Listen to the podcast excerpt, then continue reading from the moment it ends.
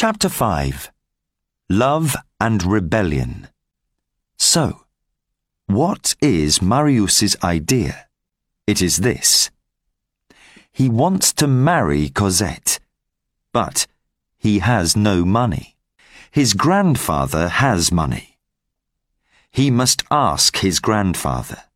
But his grandfather is an old man, and old men's ideas do not change easily. He shouts at Marius. Marius shouts back, and that is the end of that. The next evening, he goes as usual to the Rue Plumet. There is nobody in the garden. The house is dark, the windows are closed. Cosette and her father are gone. Marius cannot live without Cosette. He wants to die.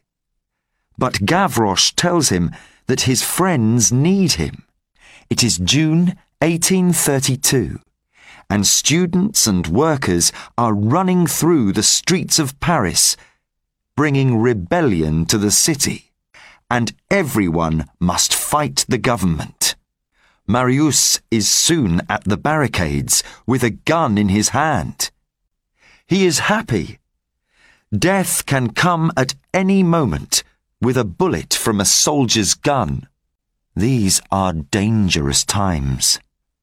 Jean Valjean sees Inspector Javert in a street near the Rue Plumet. What is he doing there? Are the police watching his house? Valjean does not wait. The same night, he and Cosette leave Rue Plumet. They move to 7 Rue de l'Homme Armé and begin to get ready for England. How can love find a way in these troubled times? When the soldiers attacked in front of the Arsenal building, the people turned and ran, this way and that way, through the streets of the city. Marius and his friends came to the Rue de la Chanvrerie and they built their barricade there. It was two meters high, made of wood and stone. Behind their barricade, the rebels waited for the soldiers. Night came, but nothing happened.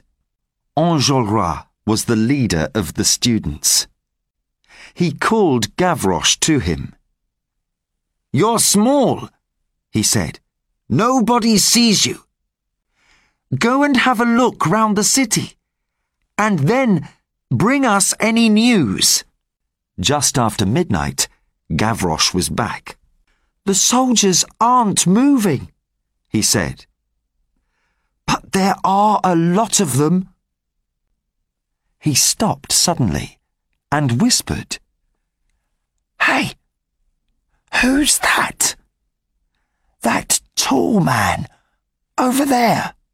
Enjolras and Marius turned to look. I don't know him, said Marius. People are coming and going all night, said Enjolras. Why, Gavroche? Do you know him? Yes, whispered Gavroche. He's not one of us. He's a spy a police spy. Name of Javert. He stopped me once down by the river. Put me in prison all night. Are you certain about this, Gavroche? said Marius. I'm certain all right, said Gavroche. He's a spy. The rebels did not like spies four of Enjolras's men jumped on Javert, pulled him into the tavern behind the barricade, and tied him to the wall. Do we shoot him now? asked one of the men. Later, said Enjolras. He can wait. They went back outside to the barricade and listened for the sound of soldiers. Gavroche found Marius at the far end of the barricade. Marius, he whispered. On my way back here, I came past your rooms and went in. Why? whispered Marius. I was hungry, said Gavroche. The woman in your house is nice. She always gives me something to eat. But she had a letter for you. She gave it to me. It came two days ago.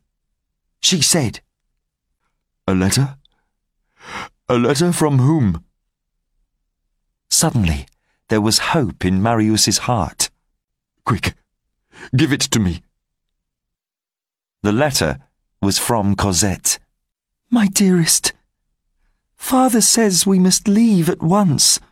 We go tonight to 7 Rue de l'Homme Armé and soon to England.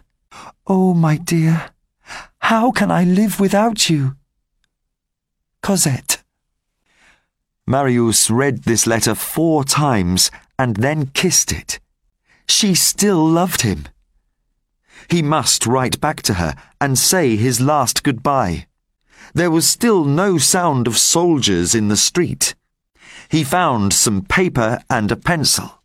Cosette, dearest, I came to the Rue Plumet, but you were gone already.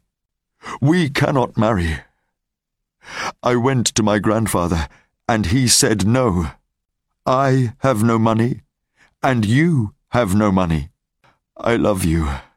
I can never forget you. The fighting begins here very soon.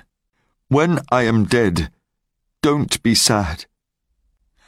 Our love was beautiful. Marius. He called to Gavroche. I want you to take this letter to the Rue de l'Homme Armé. Can you do that for me?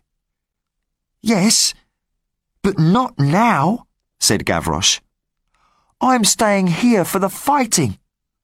I can shoot too, you know. Gavroche, you're just a boy. We don't want you to die in the fighting. Stay away from the shooting. And this letter is very important to me. It must go now.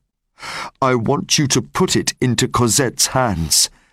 Please, Gavroche. Oh, very well, said Gavroche.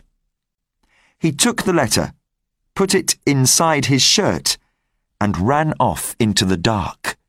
When Valjean and Cosette left the house in Rue Plumet, Cosette was very sad. Valjean saw this, but he said nothing. In the Rue de l'Homme Armé, Cosette stayed in her bedroom. Toussaint took her meals up to her. In the night, Valjean could not sleep. The city was quiet, but for how long?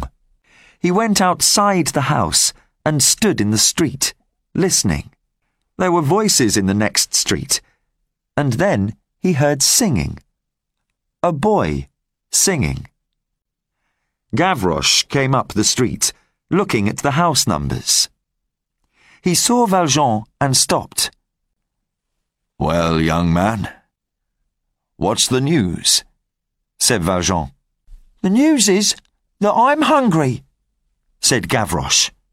Valjean put his hand in his pocket and found a five franc piece. Gavroche stared at it. He didn't see many five franc pieces and he was very pleased to see this one. He put it in his pocket. You're all right, he said. Do you live in this street? Do you know number seven? What do you want with number seven? Said Valjean. Letter for someone, said Gavroche. A woman. Valjean stared at him. He felt cold a woman. Cosette? He remembered at once the young man in the Luxembourg. He tried to smile. Ah, that's the letter for Cosette, he said. I'm waiting for it. Yes, that's her. Well, here you are, said Gavroche. It comes from the barricade in the Rue de la Chanvrerie. I'm going back there now. Good night, monsieur. Jean Valjean went back into the house with Marius's letter. He read it quickly. I love you. I can never forget you. So, Cosette, his dear, dear daughter, was in love. She was his world. Without her, his life was nothing. He could not even think about it. When I am dead, don't be sad. Those words gave him hope. So the young man was one of the rebels at the barricade. When the soldiers start shooting, he thought, that's the end of all the rebels. I do nothing. I say nothing. I keep this letter and poof, nothing changes in our lives. But Valjean did not feel easy. He remembered all their happy years as father and daughter, and he saw again Cosette's sad eyes when they left the Rue Plumet. How could he take her away to England? He turned and went out of the room.